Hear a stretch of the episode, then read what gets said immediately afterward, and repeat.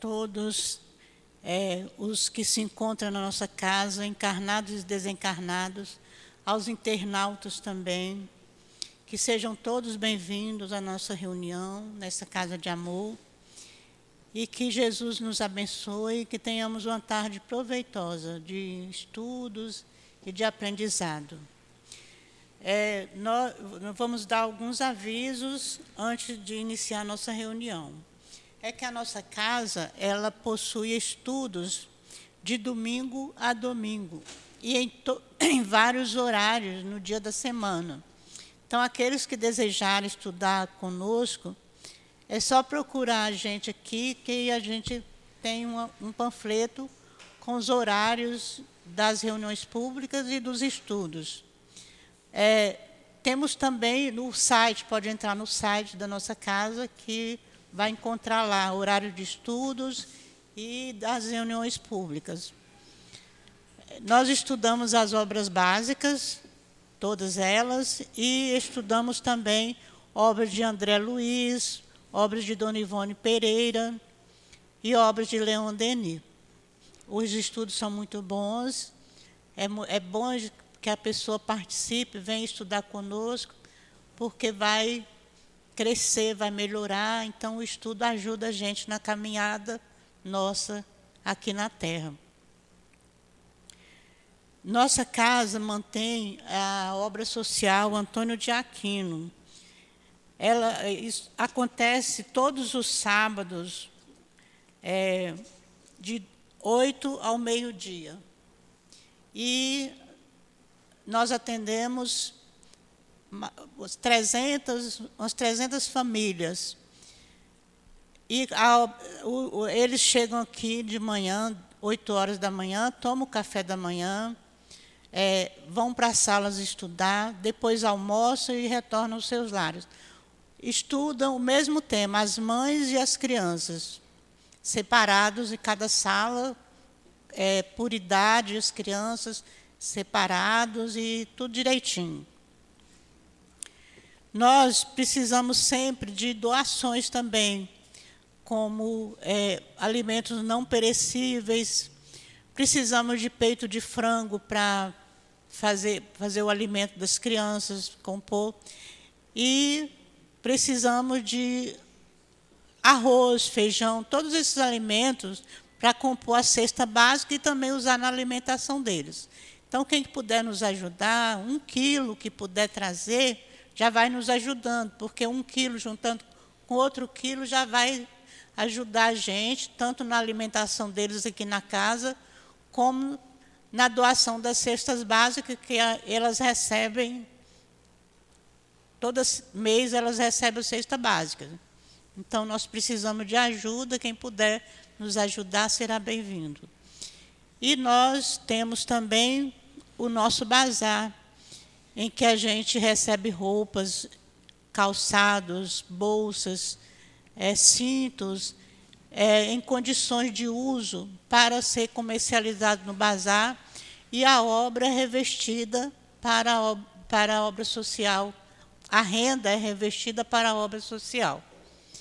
E também é, aqueles que puder, quiser conhecer a nossa obra, conhecer o nosso trabalho, pode vir procurar os dirigentes, conversar com eles no final da reunião, que eles irão é, dirigir vocês, para é, falar como vocês devem fazer, para vir assistir e até mesmo nos ajudar, juntar esforços conosco, unir, unir a nós para o nosso trabalho porque quanto mais gente, melhor para que o trabalho possa é, ter um bom resultado.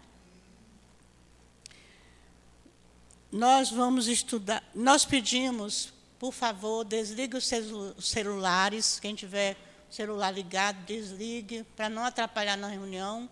Não pode atender aqui no salão, nem ali, nem aqui nessa área lado de fora, se tiver de atender, abra o portão e atenda lá fora.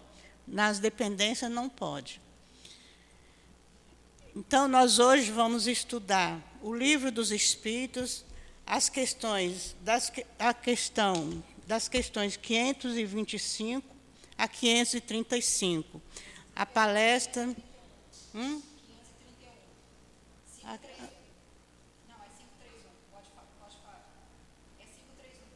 Ah, tá, mas é, é porque lá estava. Tá. Então é 525 a 531. E essas questões elas falam da intervenção dos espíritos no mundo corporal e influência dos espíritos no, nos acontecimentos da vida. A nossa Eloá vai fazer a palestra sobre esse tema. E quem vai comentar o Evangelho é o capítulo 8, versículos, itens 18 e 19, está a cargo do nosso Mar, Marcos Ribeiro, que vai comentar na hora dos passes. Então, nós vamos ler aqui no Evangelho o, o item 18, para a gente fazer a nossa prece. Item, item 8, capítulo 8. Bem-aventurados que têm puro coração. Instruções dos Espíritos. Deixai vir a mim os pequeninos o Cristo disse: Deixai vir a mim os pequeninos. Essas palavras, profundas em sua simplicidade, não continham apenas um apelo em favor das crianças, mas também das almas que gravitavam nos círculos inferiores, onde a desgraça ignora a esperança. Jesus chamava para si a criatura adulta, ainda infância intelectual os fracos, os escravos, os viciosos. Ele nada podia ensinar à infância física, presa na matéria, sob os domínios do, do instinto, e não pertencendo ainda à ordem superior da razão e da vontade, que se exerce em torno dela e em seu benefício. Vamos então pensar em Jesus para fazermos a nossa prece.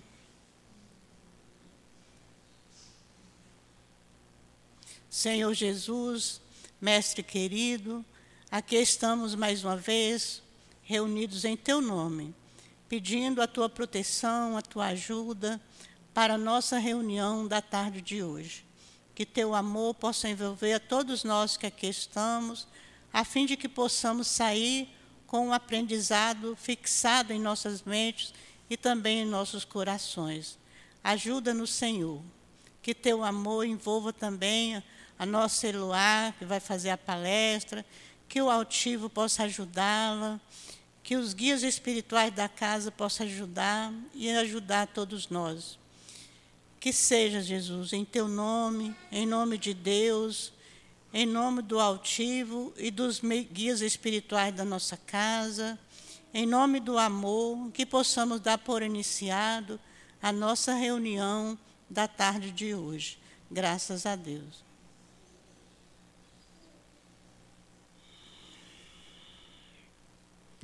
Bom, como eu já falei antes, é, nós vamos ver, vamos estudar é, o capítulo 9 do Livro dos Espíritos, Intervenção dos Espíritos no Mundo Corporal, o subitem Influência dos Espíritos nos Acontecimentos da Vida. Questão 525. Os espíritos exercem uma influência nos acontecimentos da vida? Certamente, visto que te aconselham. Subperguntar: exerce essa influência, seja através do pensamento, do, dos pensamentos que sugerem, isto é, tem uma ação direta sobre o cumprimento das coisas? Sim, mas nunca agem fora das leis da natureza. E aqui tem uma observação de Kardec, ele fala assim: Imaginamos erradamente que a ação dos espíritos só deva manifestar-se através dos fenômenos extraordinários. Gostaríamos de que viessem em nosso auxílio por meio de milagres e os idealizamos sempre armados de uma varinha mágica. Não é absolutamente dessa forma, eis porque a intervenção deles nos parece oculta e o que faz com que o concurso deles nos parece muito natural. Assim, por exemplo, provocarão o encontro de duas pessoas que suporão encontrar-se por acaso. Inspirarão a alguém a ideia de passar por determinado lugar, chamarão sua atenção para certo ponto, se isso levar ao resultado que deseja obter, de tal maneira que o homem, acreditando seguir apenas seu próprio impulso, conserva sempre seu livre-arbítrio. Vamos passar a palavra para a nossa Eloá, que ela seja feliz nas suas colocações.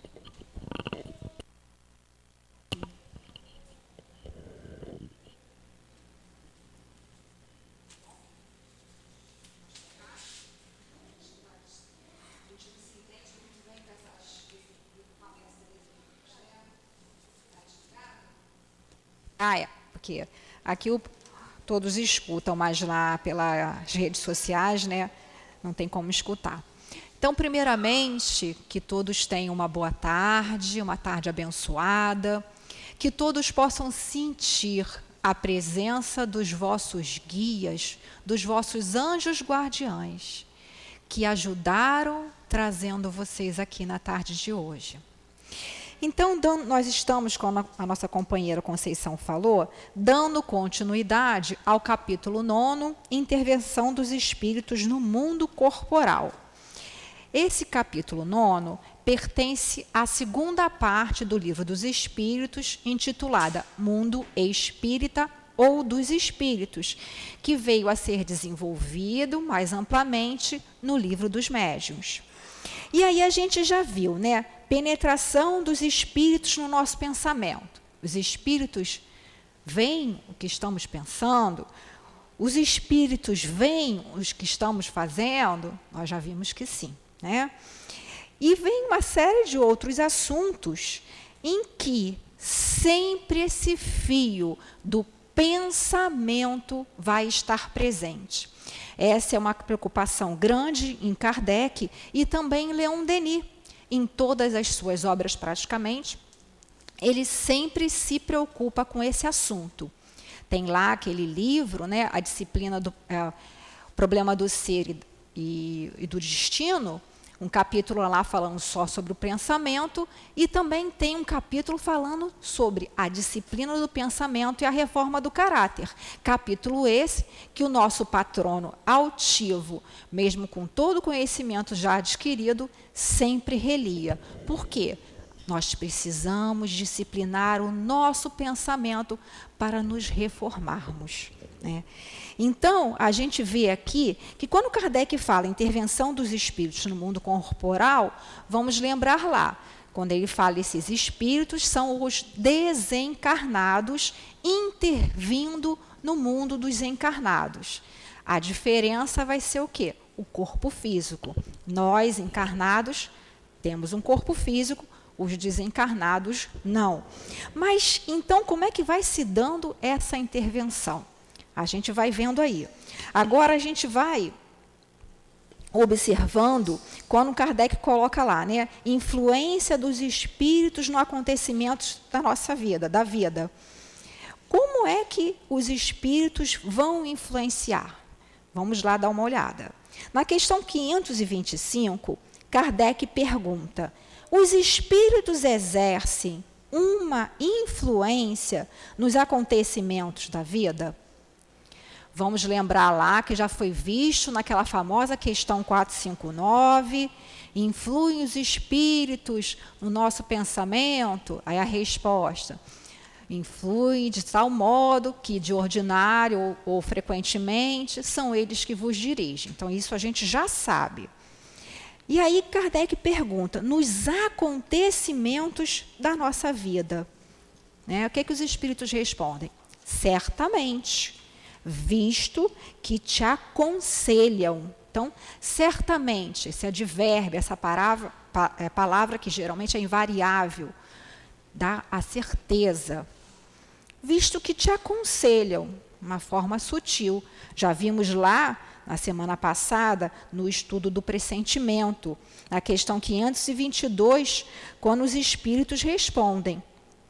Lá, quando Kardec pergunta né, sobre o pressentimento, os espíritos respondem: o pressentimento é o conselho íntimo e oculto de um espírito que vos quer bem. Mas aí Kardec não ficou muito satisfeito, né? Porque ele já sabia que influi nos pensamentos, que aconselho, ele queria mais. Porque, na verdade, Kardec, como um grande educador, não queria que restasse nenhuma dúvida e queria deixar para nós esse manual de sobrevivência na Terra, que é o livro dos Espíritos, né? E aí tem uma subpergunta, subpergunta A, como a nossa companheira já leu, né? Exercem essa influência de outra forma que não seja através dos pensamentos que sugerem, isto é, tem uma ação direta sobre o cumprimento das coisas? Então, Kardec perguntou sobre o cumprimento das coisas da vida. E os espíritos respondem: sim, mas nunca, nunca agem fora das leis da natureza. Então, sempre quando tiver essas palavras, nunca, sempre, é para não deixar nenhuma dúvida. Os espíritos não vão agir fora das leis da natureza. E aí, quando a gente pensa sobre isso, a gente lembra, como Kardec comentou aqui embaixo, sobre a questão dos milagres. Será que milagre existe? Aí a gente vai lá no livro dos médiuns, né? Na primeira parte, no capítulo 2, todo esse capítulo 2 vai falar sobre o maravilhoso e o sobrenatural. Mas lá no item 15, Kardec vai explicar né, o que, que é essa palavra aí, milagre. Né? E Kardec diz assim: na sua acepção primitiva, no sentido primitivo, e pela sua etimologia, né, pela sua, pelos seus radicais, a formação da palavra, a palavra milagre significa coisa extraordinária, coisa admirável de se ver. Mas esta palavra, como tantas outras, afastou-se do sentido original e hoje refere-se a um ato do poder divino contrário às leis comuns da natureza. Por isso que se diz que não existe milagre, porque não existe nada contrário às leis comuns da natureza. Continua Kardec.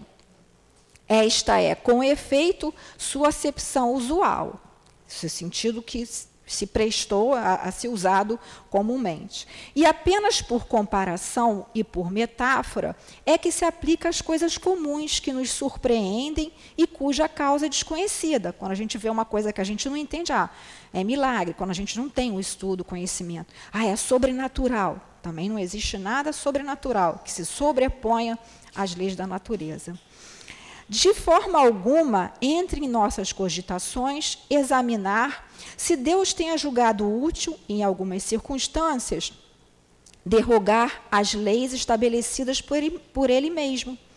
O nosso objetivo é unicamente o de demonstrar que os fenômenos espíritas, por mais extraordinários que sejam, de maneira alguma derrogam essas leis que nenhum caráter miraculoso possuem, do mesmo modo que não são maravilhosos ou sobrenaturais.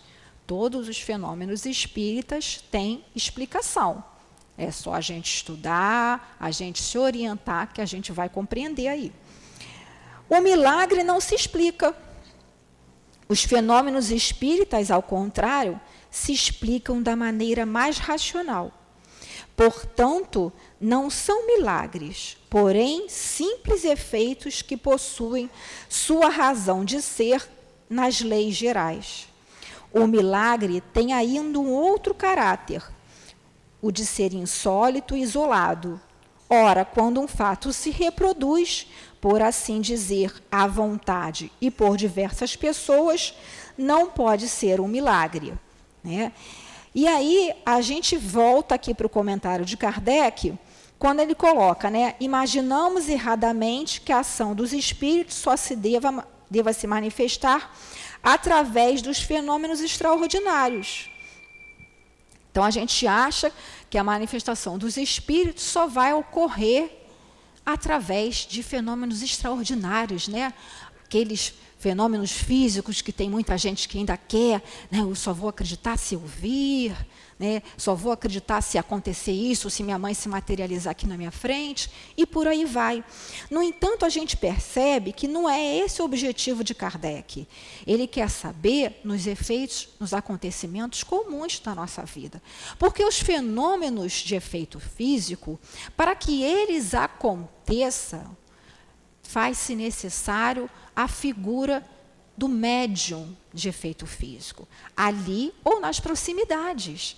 Já a influência dos espíritos nos acontecimentos da nossa vida acontece o tempo todo, na, na rotina do nosso dia a dia. Né? E continuando lá, né? que gostaríamos de que viessem em nosso auxílio por meio de milagres. A gente já viu que milagre não existe. Né?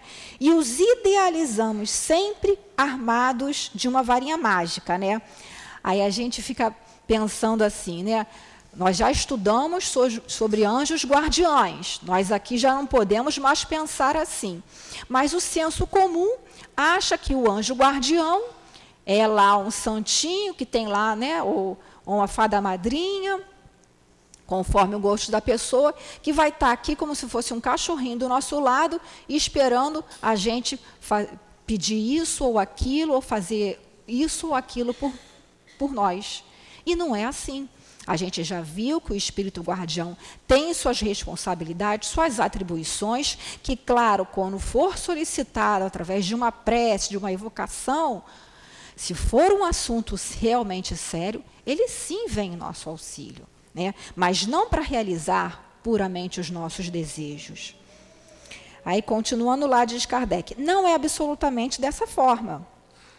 Eis porque a intervenção deles nos parece oculta. E o que faz, se faz com o concurso deles, nos parece muito natural. É. Então, a intervenção deles parece até oculta, muitas vezes a gente não percebe. Né? Aí ele coloca aqui, assim, por exemplo, provocará um encontro de duas pessoas que suporão encontrar-se por acaso. Já aconteceu com vocês? A gente está, às vezes, pensando numa pessoa que às vezes nem passava por aquele caminho, a gente nem esperava e de repente encontra a pessoa, né? A gente acha que é por acaso, né? Inspirarão alguém a ideia de passar por determinado lugar. Aí a gente pensa, hoje eu não vou pela linha vermelha, não, vou pela Avenida Brasil. Então, hoje eu não vou pela Avenida das Américas, eu vou lá pelo, pela Salvador Allende. Né? Isso é um exemplo aqui do, do nosso cotidiano. Chamarão sua atenção para certo ponto, se isso levar ao resultado que desejam obter. Aí eu lembrei aqui do, do, livro Renúncia, né, que é um livro belíssimo, um romance, a história de um espírito, e tem uma certa parte que ela, a, a Alcione, que é a heroína do livro, a personagem principal, é uma história verídica, né, contada por Emmanuel, que o Emmanuel foi um personagem ali também, o padre Damiano, e aí ela, bebezinha, a mãe dela, numa situação de desespero, porque julgava o marido morto, vocês vão ler o livro e vão ver toda a intriga acerca disso. Doente, né, tinha passado por uma doença que tinha deixado sequelas físicas nela, de ela tinha dificuldade de andar, e se vê desesperada e decide tomar um veneno que ela tinha lá, que o pai tinha dado para ela para matar bichos lá, né, pragas, e decide fazer aquilo. Só que quando ela ia chamar lá a, a, a, serviçal dela, que era muito fiel, como ela era desde pequenininha, né? mesmo ela não tendo condição, continuou com ela. Quando ela ia chamar essa serviçal dizendo que ela precisava tomar um calmante, de repente, do nada, a filhinha dela no berço começou a chorar, desesperadamente. Aí ela foi ver, e quando ela chega para ver a filhinha, ela mesma, ela mesma, esbarra num crucifixo que a mãe dela tinha dado para ela e o crucifixo cai no, peso, no peito dela. Então a gente vê assim, como que às vezes são coisas sutis, o espírito não foi lá e não moveu o crucifixo. Naturalmente, pode ter chegado perto da criança, né? E intuído, porque é um espírito imortal, está na forma de criança. Né? Se isso levar ao resultado que desejam obter. E aí, com esse resultado, né, ela se compadeceu e disse para a filha: Não, não, vou ficar com você até o final. É, e a ideia de suicídio foi deixada de lado. De tal maneira que o homem, acreditando seguir apenas o seu próprio impulso, conserva sempre seu livre-arbítrio. Quer dizer, a gente acha que a maioria das coisas que a gente faz é coisa da nossa cabeça mesmo. Ah, ainda bem que eu tive ideia de ir por ali, não ir por ali, né? Ah, eu sou, poxa, eu sou demais, né? Poxa, ainda bem que eu tive essa ideia de pegar o ônibus tal e não o ônibus tal. Não é. Né? Mas os espíritos também não se importam, não, da gente não dar o crédito para eles. Né? Quando, na verdade, a gente tinha que estar tá agradecendo. Ah, graças a Deus que eu estou nesse ônibus, graças a Deus que eu peguei tal, tal caminho e não aquele. Né? A gente vai conservando aí. Vamos lá agora para a questão 526. Na questão 526, Kardec pergunta: tendo uma ação sobre a matéria, os espíritos podem provocar certos efeitos visando fazer com que se cumpra um acontecimento? Kardec está dizendo aqui. Eu sei já que os espíritos têm uma ação sobre a matéria, até porque foram os fenômenos das mesas girantes que chamaram a atenção de Kardec para que ele fosse investigar. Né? Então, ele sabe disso, que os espíritos né, têm uma ação sobre a matéria. E aí ele pergunta, visando fazer com que se cumpra um acontecimento? Ficou a interrogação. Aí Kardec, para ser mais claro, deu um exemplo. Por exemplo, um homem deve morrer. Sobe numa escada. A escada se quebra e o homem morre. Então, olha o exemplo de Kardec. Um homem deve morrer. Sobe numa escada. A escada se quebra e o homem morre. Então a gente guarda isso. Foram os espíritos que fizeram a escada se quebrar para que o destino do homem se cumprisse? Fica a pergunta. Aí os espíritos respondem: é bem verdade que os espíritos têm uma ação sobre a matéria. Então, os espíritos reafirmaram o que Kardec disse: os espíritos têm uma ação sobre a matéria, mas para o cumprimento das leis da natureza e não para as derrogar. Então, para o curso natural das coisas, dentro do que já está sendo programado? Fazendo surgir, em dado momento, um acontecimento inesperado e contrário a essas leis. No exemplo que citas, a escada se partiu porque estava podre ou não era bastante forte para suportar o peso do homem. Se estivesse no destino de tal homem perecer daquela maneira, eles, eles lhes inspirariam a ideia de subir naquela escada, que deveria quebrar-se sob o seu peso. Sua, e sua morte aconteceria por um efeito natural, sem que fosse necessário fazer um milagre para isso. Né? Então, o que Kardec está perguntando? Uma vez que a gente já sabe que os espíritos atuam sobre a matéria, então, vou te dar um exemplo. Um homem vai morrer. Está no destino dele morrer ali no acidente. Aí ele vai, sobe numa escada. A escada quebra, cai e ele morre. Os espíritos interviram na escada, numa, na matéria, para que o homem caísse? E os espíritos respondem o quê? Que é justamente o contrário. Os espíritos não vão fazer uma mágica, vão apodrecer essa matéria aqui, para que a pessoa caia. Eles vão se a pessoa já tem aquilo no seu caminho, no seu destino, vão intuir para que ele procure aquele instrumento que vai ser a causa da sua queda.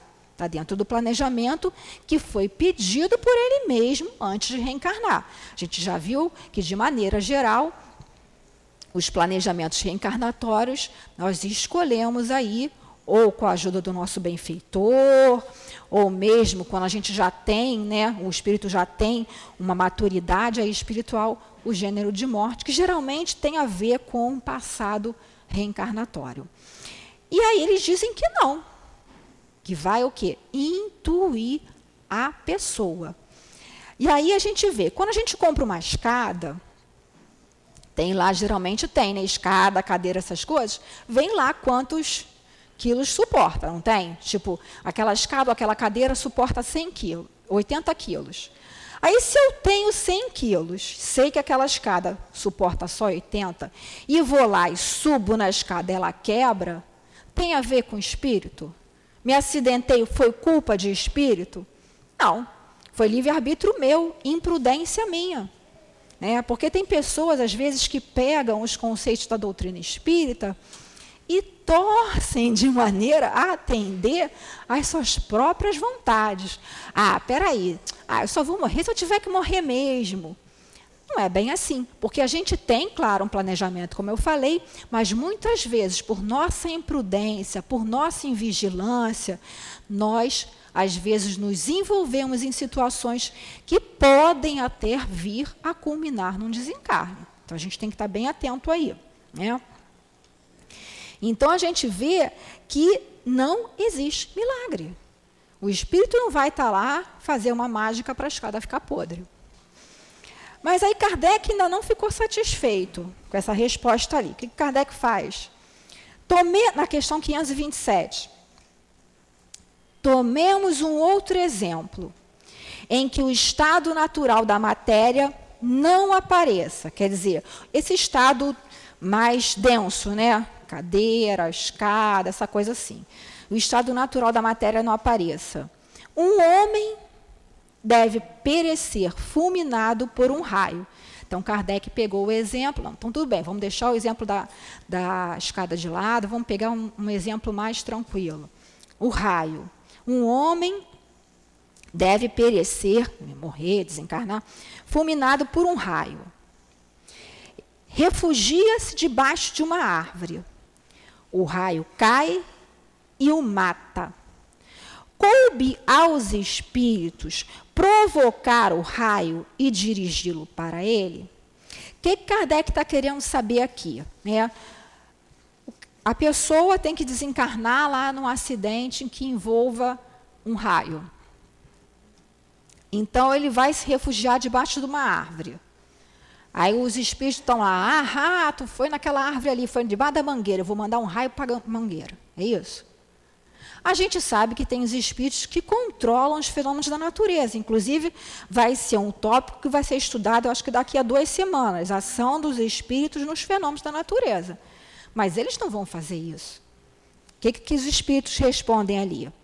Ainda é a mesma coisa, o princípio é o mesmo não vai mexer na matéria ali, vai intuir o encarnado. O raio caiu sobre aquela árvore naquele momento, porque estava nas leis da natureza que assim fosse. Então, por um movimento lá das leis da natureza, lei da física lá, o raio iria atingir aquela árvore X. Ele não foi dirigido para aquela árvore porque o homem se achasse debaixo dela. Como eu falei, não é porque o homem está se abrigando ali da chuva por conta do, do né, da chuva que o raio foi colocado ali porque ele tem que morrer. Não. Ao contrário, mas ao homem foi inspirada a ideia de se refugiar sob uma árvore, quer dizer, debaixo de uma árvore, sobre a qual o raio deveria cair, pois a árvore não deixaria de ser atingida, estivesse ou não o homem debaixo dela. Então, vamos supor lá a mangueira, pelos fenômenos aí da natureza, teria que ser atingida por um raio. O que, que os espíritos fazem? Vão intuir o encarnado que precisa passar por aquele gênero de prova para que fique debaixo, se abrigando debaixo dela. E não o contrário. E não vão atuar na matéria, que o raio é energia, é matéria, é um outro tipo de matéria, né, que a gente ainda não concebe aí, mas que não vai fazer o inverso, não vai atuar na matéria para modificar o curso das coisas. Né? Então, o, o raio, né, o fulminou, a pessoa, não foi porque ele estava debaixo da árvore, mas ele estava debaixo da árvore porque precisava passar por aquela prova. É a mesma questão daqueles acidentes aéreos, né? A gente vê aí os acidentes aéreos. Vários relatos de pessoas que estariam ali e que por um motivo ou por outro acabaram não estando e outras que não estariam por um motivo ou por outro acabaram se colocando ali. Então a gente vê como que os espíritos estão agindo. Não existe milagre, não existe nada de sobrenatural. Vai atuar sempre sobre os encarnados ali. Aí continuando aqui, né, na 520, na questão 527. O homem, um homem mal intencionado dispara contra alguém um projétil que passa de raspão e não atinge. Então, o que Kardec está perguntando? Agora já é um outro exemplo. Eu tenho um homem mal intencionado que dispara uma arma, um projétil contra uma pessoa. Tem lá né, criminoso que quer matar uma pessoa e dispara contra aquela pessoa. Mas não atinge, passa de raspão. Aí Kardec pergunta: um espírito bondoso pode tê-lo desviado? O que, é que vocês acham? Aí os espíritos respondem: se o indivíduo não deve ser atingido, o espírito bondoso lhe inspirará a ideia de se desviar. Ou então poderá ofuscar seu inimigo, de maneira a fazê-lo errar a pontaria pois uma vez disparado, o projétil segue a trajetória que deve percorrer. Então, tá lá o criminoso que quer matar uma pessoa X, aí ele atira, pega de raspão ou não pega. Foi um espírito que fez, desviou a trajetória da bala, do projétil? Os espíritos dizem que não. Né? Os espíritos podem intuí-lo a se abaixar, a se desviar, a passar por outro caminho. Né? Quantas vezes a gente vê aí os acidentes né, na, nos locais e a gente vai sempre por aquele caminho e no, na hora, ah, não vou por aqui não, vou por outro caminho, como a gente falou no início. Aquela sugestão que a gente vai e segue e, a, e aquele acontecimento não nos atinge porque não estava no nosso momento de provas. Porque aquela não era a nossa prova. Porque se for a nossa prova, a gente vai ser atingido. A gente vê o caso aí das chamadas balas perdidas, que a gente sabe que de perdida não tem nada. Por que, que atinge A e não atinge B? É. Por que, que uns não, né, não passam por ali, ou se passam, nem, muitas vezes nem vêm e já outros são atingidos. Então, o propósito é sempre a influenciação que vai ocorrer do desencarnado para o encarnado. E não magicamente, né, como naqueles desenhinhos, nos filmes aí de ficção científica, né, que os super-heróis pegam a bala, projétil assim, desvia o nada disso, né? Nada de miraculoso, nada de sobrenatural, nada contrário às leis da natureza. Né? Lembrando lá que as leis da natureza, na terceira parte do livro dos Espíritos, depois nós vamos estudar as leis morais. E no primeiro capítulo fala sobre a lei divina ou natural. Aí, na, na, questão 614, os espíritos vão responder para Kardec: a lei divina é a lei da natureza. A gente vê aqui na 614. Então, sempre dentro de uma lógica, sempre dentro do cabimento da lei divina. Os espíritos não vão desviar o projétil, vão sim intuir aquela pessoa a se desviar ou vão deixar que ele permaneça naquele caminho, se assim for do cabimento da lei, do cumprimento da lei que aquele encarnado teria que passar. Né? E é muito interessante que a gente, enquanto a gente não estuda, né, a doutrina espírita, né, a gente fica pensando como que essas coisas acontecem e a gente acaba se envolvendo em noticiário, essas coisas todas, e acaba se envolvendo e fazendo julgamentos precipitados. Então a gente tem que ter muito cuidado. Leon Denis recomendou lá no, no capítulo, no problema do ser, lá no capítulo sobre a disciplina do pensamento, para a gente ter cuidado com a leitura dos jornais. Na época ele falou leitura porque era, o jornal era impresso, não tinha televisão ainda. Mas com essas coisas que a gente fica vendo mesmo nas redes sociais, nas televisões, a gente tem que ter muito cuidado, porque quando a gente está vendo, a gente está absorvendo, a gente está entrando em sintonia com aquela situação, trazendo isso para a gente. Né? E a gente vê que muitas vezes isso é um ponto de desequilíbrio para que a gente, às vezes, até ocorra algum acidente. E a gente vai ver ali por quê mais na frente. Aí na questão 529, Kardec pergunta assim: quem se deve pensar das balas encantadas, de que tratam algumas lendas e que fatalmente atinge um objetivo? Balas encantada era uma lenda que existia na Europa, principalmente na França, lá no século XVIII e no século XIX, que eles acreditavam que alguns projéteis, algumas balas saíam da, dos, dos armamentos e perseguiam as pessoas. Então elas eram encantadas, eram enfeitiçadas, e a pessoa ia fugindo pela floresta e lá a bala perseguindo, que nem nos desenhos em quadrinhos que a gente vê, nesses filmes também.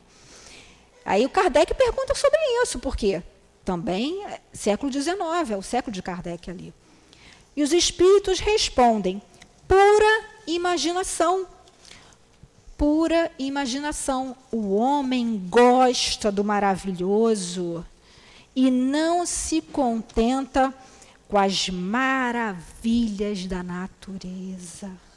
A gente quer sempre aquilo que é mirabolante, né? A gente quer que aconteça uma coisa assim digamos, né, que a gente sabe que não é sobrenatural, uma coisa fantástica para que a gente possa acreditar nos espíritos, para que a gente possa acreditar que existe uma vida futura, que existe mais do que esse corpo físico aqui. E não se contenta com as maravilhas da natureza. Olha como os espíritos chamam a nossa atenção. Né? Olha as maravilhas da natureza, tudo que Deus fez para todos nós aqui né, a, natureza, a vida em abundância, né? E a gente fica olhando para baixo, né, achando que tem que acontecer uma coisa muito mirabolante quando a gente olhando para cima, vendo o nascer do sol, observando uma, um inseto que vai polinizar uma flor. Quanta beleza é nisso tudo, né? As maravilhas da natureza. E aí Kardec pergunta, na 529A, sobre pergunta A. Os espíritos que dirigem os acontecimentos da vida podem ser contrariados por espíritos que desejem o contrário? É Kardec está perguntando, né? os espíritos estão dirigindo os acontecimentos da vida. Eles podem ser contrariados por espíritos que estejam em oposição, que estejam em desacordo com o que eles querem fazer, que desejam o contrário? Aí os espíritos respondem: o que Deus quer deve ser feito. O que Deus quer deve ser feito. Se houver demora ou impedimento, é pela sua vontade que acontece. Então, pensando nessa frase aqui, o que Deus quer deve ser feito, a gente vai lá, volta lá no início, lá a primeira parte do livro dos Espíritos, né, dos elementos gerais do universo, o capítulo 1, as causas primárias, e Deus, o infinito, e a gente vem aqui na questão 13, os atributos da divindade. No comentário que Kardec coloca. Então, Kardec diz: Deus é eterno, Deus é imutável, Deus é imaterial, Deus é único, Deus é todo-poderoso, porque é único. Se não possuísse o poder soberano, haveria algo mais poderoso ou tão poderoso quanto ele. Ele não, não teria feito todas as coisas e as que não tivessem feito seriam obra de um outro Deus. E finalizando, é soberanamente justo e bom. A sabedoria providencial das leis divinas se revela nas menores coisas, como nas maiores. E essa sabedoria não permite duvidar nem da sua justiça, nem da sua bondade. Então Deus é todo poderoso. Suas leis têm sentido, uma razão de ser. Então, como que Deus quer deve ser feito, vai respeitar as leis divinas, o planejamento divino, né?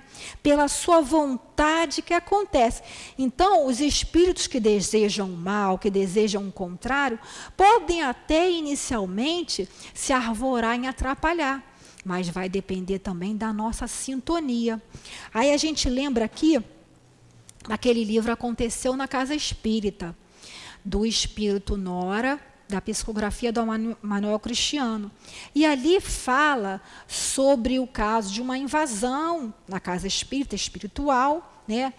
E os espíritos inferiores planejaram invadir uma casa espírita, até conseguem, em parte. E aí um dos, as, os médiuns começam a questionar, mas como que os benfeitores estão permitindo que esse assédio, que essa invasão aconteça? E os benfeitores explicam tem uma razão, que no caso, né, para quem for ler depois vai entender melhor, é de resgate desses irmãos perturbadores, de resgate dessas almas que se julgavam perdidas e também para servir como prova para os médiums da casa. Vamos ver se eles realmente estão praticando o evangelho que tanto pregam. Né? Então, pode haver uma demora, Pode haver, como nesse caso aí, deu uma conturbação no centro, algumas pessoas saíram, né? E mas depois o trabalho continuou e cada vez mais forte. Lá na, na 530 agora, a gente vai vendo aí, né? Os espíritos levianos e zombeteiros não podem criar pequenos embaraços que venham a contrariar nossos projetos e desviar nossas previsões? Kardec já havia perguntado né, se um espírito que está contrário ao que o outro espírito, né, que dirige o acontecimento da vida, quer, se ele pode fazer alguma coisa. E não satisfeito, Kardec na pergunta na 530. Se os espíritos levianos, zombeteiros, que gostam de ver, as, se divertem com as desgraças alheias, sim? Melhor? Se, ah, se des, des, divertem com as desgraças alheias, se riem com os nossos infortúnios. Eles não podem criar pequenos embaraços que venham a contrariar nossos projetos e desviar nossas previsões? Numa palavra, serão eles os autores do que vulgarmente chamamos as pequenas misérias da vida humana. Então, essas coisinhas que acontecem na nossa vida, né? A gente quebra um pé, quebra um dedo, acontece alguma coisa. Será que sempre vão ser eles os autores das pequenas misérias da vida humana? Aí os espíritos respondem: eles se comprazem nesses aborrecimentos, eles se divertem, né? Quando nos causam aborrecimentos. Né? Se a gente ocorre uma situação e a gente perde a paciência, a gente pragueja, a gente. E eles se divertem. Olha lá. Olha como é que ela está. Bonitinha, falando lá em cima, mas mal sabe quando chega em casa, não é isso? Então eles ficam lá, tá vendo? Eu falei. Não é assim, não. Não é tudo isso, não. Né? A gente sabe que a gente que está aqui em cima, nós somos os maiores devedores. Né? Então, eles representam, eles se comprazem nesses aborrecimentos que representam para vós provas. Como nesses casos aí da, aconteceu da casa espírita. Né? Então, cada um lá, responsável por um setor, teve ali o seu momento de provas. Como nós também. A fim de exercitar vossa paciência. Vamos ver lá se Eloá já aprendeu a ter paciência. É difícil, né? É trabalhoso, mas a gente está no caminho. A gente está, como está lá no, no Evangelho, os bons espíritas. Isto espírita é todo aquele que se esforça para domar as mais tendências, as mais inclinações. Então a gente está no esforço, né? Mas cansam-se, porém, quando vem que não tem êxito. Então, se de primeira ele provocou, fez aquilo ali, intuiu a gente para a gente acontecer alguma coisa, e, e a gente, ao invés de Ai, meu Deus, eu estou sendo testado. Quando a gente identifica, é mais fácil, né? Mas é que se a gente tiver com a cabeça muito conturbada, é a melhor coisa a gente parar e fazer uma prece. Não consigo fazer uma prece, estou com a cabeça muito conturbada. Pega aqui o Evangelho, no final do Evangelho tem coletânea de preces espíritas. Pega aquilo ali e lê. Ou bota uma música tranquila, começa a relaxar, porque aí a gente vai entrar em sintonia e vai perceber, olha, isso aí é para me perturbar. Então, vou deixar isso para lá, não vou dar tanta importância a isso, e aí eles vão cansar. Essa, esse pessoal aí que frequenta o CEAP, não vou mais atrás deles, não. Eu, eles querem ficar lá só estudando, só fazendo coisas boas, eu vou, psiu, e vão tomar o rumo deles. Né? E muitas obsessões cessam por conta disso, da nossa mudança de comportamento. Todavia, não seria justo nem certo culpá-los por todas as vossas decepções, de que sois vós mesmos os primeiros artesãos pela vossa irreflexão. Então, não é tudo bem que eles vão realmente influenciar, mas não é certo a gente de tudo que acontece na nossa vida culpar os espíritos. Muitas vezes nós somos pela nossa irreflexão, né? Essa, por exemplo, essa estrada aqui é perigosa. A gente sabe que para atravessar uma dificuldade, a gente vai atravessar de qualquer maneira? Não. Aí a gente é atropelado, ah, estava no meu caminho ser atropelado. Muitas vezes não, porque eu fui mesmo imprudente. Não pensei, não refleti. Né? Pois acredite que se tua louça se quebra, é muito mais por inabilidade tua do que por culpa dos espíritos, né? Quem aí já não aconteceu, né? Dona de casa ou os esposos que ajudam as esposas, né? A gente, se a gente for lavar louça, atribulada, cansada, ai meu Deus, não sei o quê, e rápido aquilo escorrega, bate ali, quebrou. Foi um espírito que tem pessoas que acham que tudo coisa do espírito, né? Foi o espírito que fez a louça se quebrar? Não, foi minha imprudência mesmo, né? Existem alguns fenômenos físicos. Por exemplo, a gente vai tomar café numa xícara, está quente, a gente pega e depois mete diretamente numa uma água fria, pode ter, trincar, né? tem esses efeitos físicos aí, que a gente sabe que acontece. Isso não é culpa dos espíritos, né? Então a gente vê que nem tudo é culpa dos espíritos. E vendo sobre isso, eu lembrei lá da nossa querida Dona Ivone Pereira, né, do livro Devação no Invisível, em que ela conta aqui um caso de no final, no último capítulo, vou ser rápida por causa do tempo, ela conta que ela foi levada em desdobramento por um espírito que era um médico da equipe espiritual do Dr. Bezerra de Menezes e que fez com que ela fosse visitar para aprendizado dela, para que ela pudesse passar isso para nós. Vejam quanto sacrifício essa médium fez.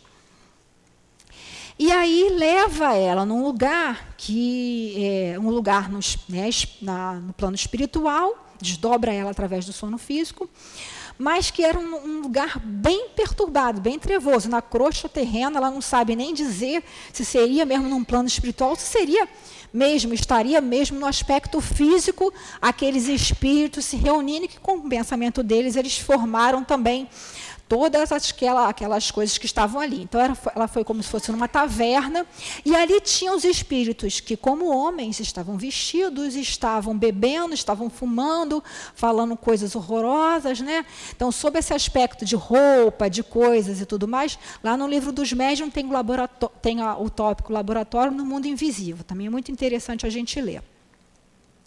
E ali ela vai lá para aprender e ali eles chegam, vêm, abordam ela, oferecem lá a bebida, ela diz que não, agradece muito educada, e eles perguntam: se você não veio aqui para beber, você vai fazer o quê? Ela fala, né? Nós somos, vim aqui porque nós somos irmãos em Deus, e eles começam a ficar nervosos, né? E aí, muito interessante, que ela o mentor explica para ela né, quem eram aqueles espíritos ali, né, o guardião explicou. A estes e a seus congêneres, quer dizer, os espíritos que sintonizam na mesma faixa que eles, deve a sociedade do Rio de Janeiro grande percentagem dos acidentes verificados diariamente nas vias públicas e pelos domicílios particulares atropelamentos, quedas, braços e pernas partidos, queimaduras, suicídios, homicídios, brigas, escândalos, confusões domésticas, assaltos, etc. É a atmosfera em que vivem e se agitam, porque já eram afins com ela antes de passarem para a vida invisível. É o que constantemente inspiram, sugerem e incitam, encontrando no homem um colaborador passivo que facilmente se deixa dominar por suas terríveis seduções. Então a culpa é de quem? Do homem. Que se ele não desse sintonia, os espíritos não estariam ali, né? Influenciando, trazendo. A infelicidade alheia é o seu espetáculo preferido.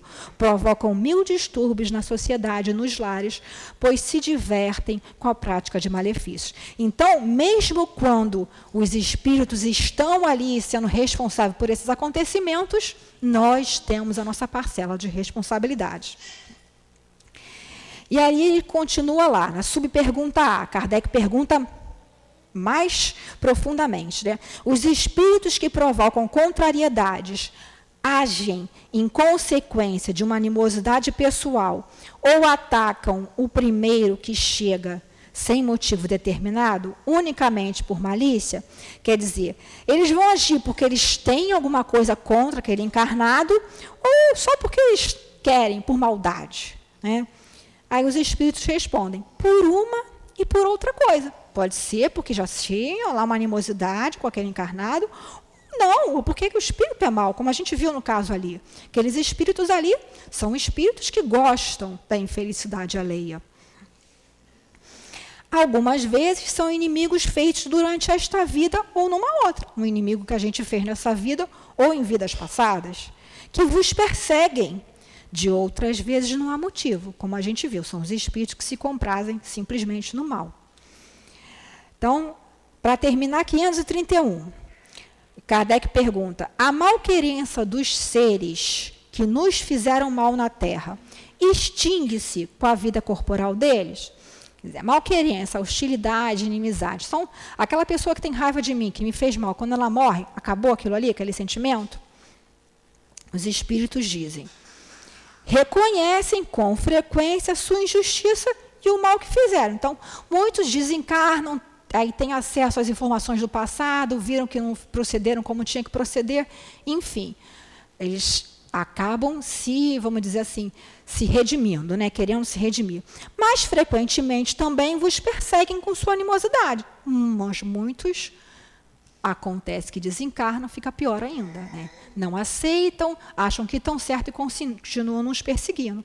Se Deus o permitir, para continuar a vos experimentar. É o que a gente viu naquele exemplo que eu dei do aconteceu na casa espírita. Né? Se continuar nos perseguir, se não persegue, é porque Deus está permitindo, porque tenho alguma coisa que eu fiz lá no passado, ou nessa vida mesmo, ou eu estou dando sintonia com o meu comportamento, com o meu pensamento.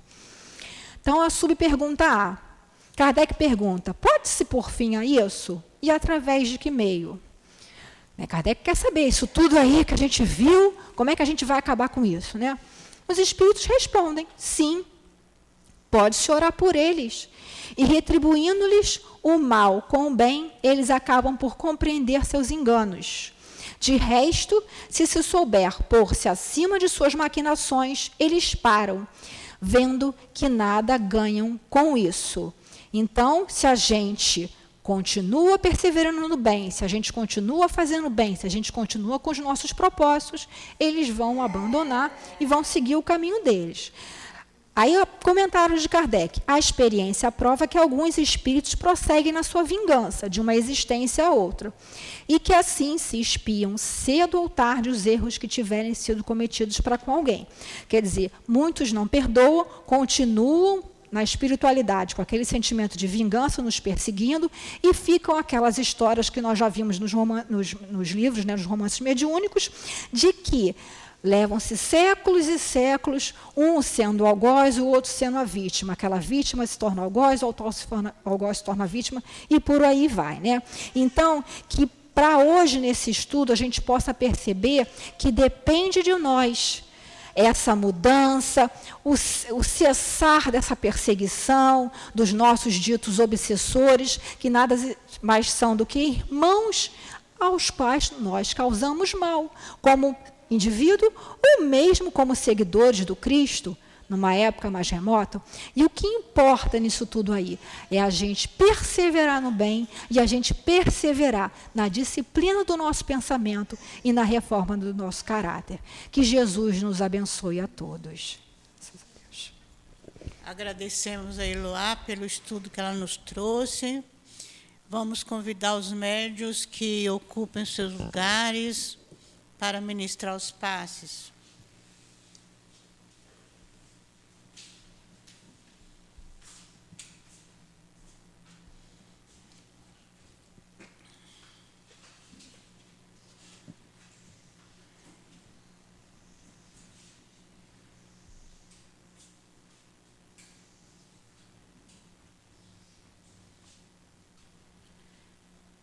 Senhor Jesus, Mestre infinitamente bom, eis que é chegado o momento dos passes, Senhor.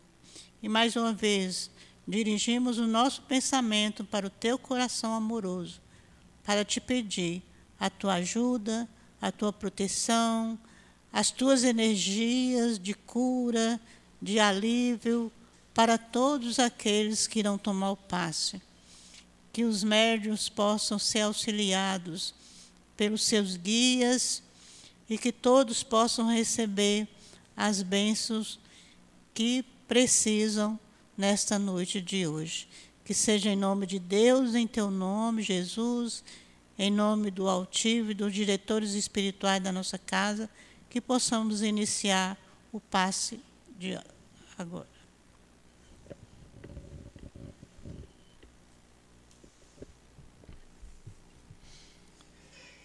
O Cristo disse: Deixai vir a mim os pequeninos. Essas palavras, profundas em sua simplicidade, não continham apenas um apelo em favor das crianças, mas também das almas que gravitam nos círculos inferiores, onde a desgraça ignora a esperança. Jesus chamava para si a criatura adulta, ainda em infância intelectual os fracos, os escravos, os viciosos. Ele nada podia ensinar à infância física, presa na matéria, sob os domínios do instinto e não pertencendo ainda à ordem superior da razão e da vontade que se exercem em torno dela e em seu benefício. Jesus queria que os homens fossem a ele com a confiança desses pequenos seres, de passos vacilantes, cujo chamamento conquistaria para ele o coração das mulheres que são todas mães. Submetia, assim, as almas à sua ternura e misteriosa autoridade. Ele foi a luz que clareou as trevas, o clarim matinal que toca a alvorada. Foi o iniciador do Espiritismo que, que deve, por sua vez, chamar a si não as crianças, mas os homens de boa vontade. A ação viril está iniciada. Não se trata mais de crer instintivamente e de obedecer maquinalmente. É preciso que o homem siga a lei inteligente que lhe revela a sua universalidade. Meus bem-amados, eis chegados os tempos em que os erros explicados se tornarão verdades. Nós vos ensinaremos o sentido exato das parábolas e vos mostraremos a correlação poderosa que une o que foi ao que é. Em verdade vos digo, a manifestação espírita vai crescer no horizonte.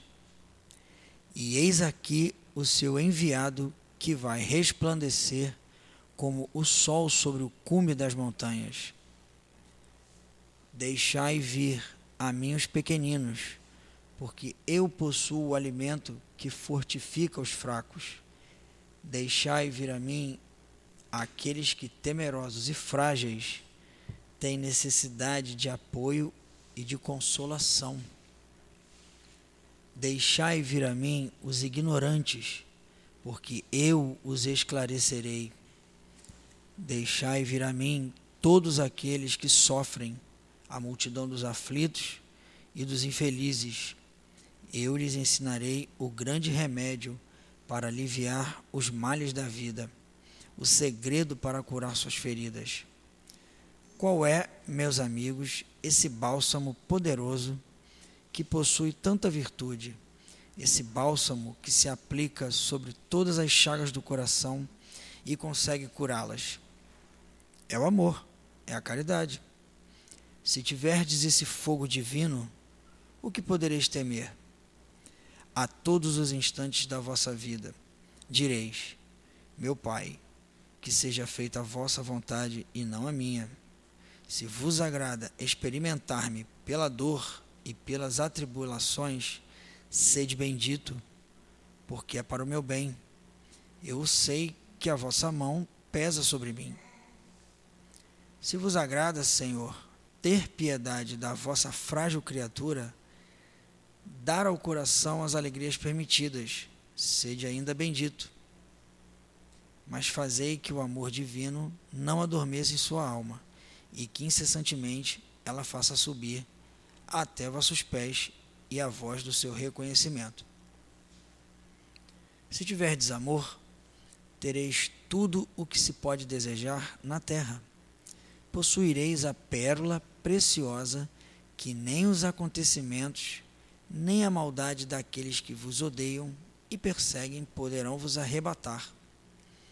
Se tiverdes amor, tereis colocado o vosso tesouro lá onde os vermes e a ferrugem não podem atacá-lo, e vereis desaparecer de vossa alma tudo o que possa manchar a sua pureza sentireis o peso da matéria diminuir dia após dia. E com o pássaro, e como o pássaro que plana nos ares e não se lembra mais da terra, subireis incessantemente, subireis sempre, até que vossa alma inebriada possa saciar-se da verdadeira vida no seio do Senhor.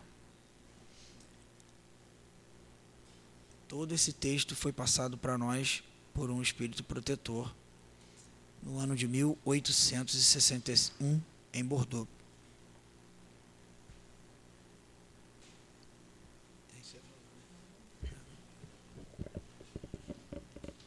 É, então Jesus ele convoca a todos nós para não ainda está dando passe para poder ir até Ele, porque Ele possui o alimento que vai nos sustentar. Esse convite era era é para todos nós. E toda vez que a gente estiver em aflição, em dificuldade, a gente buscar Jesus, porque Ele vai nos ajudar a vencer as nossas dificuldades. Ele vai nos atender e nos orientar. Vamos então voltar os nossos pensamentos para Jesus. Senhor Jesus, Mestre amoroso e bom, muito te agradecemos por tudo que recebemos nesta casa de amor.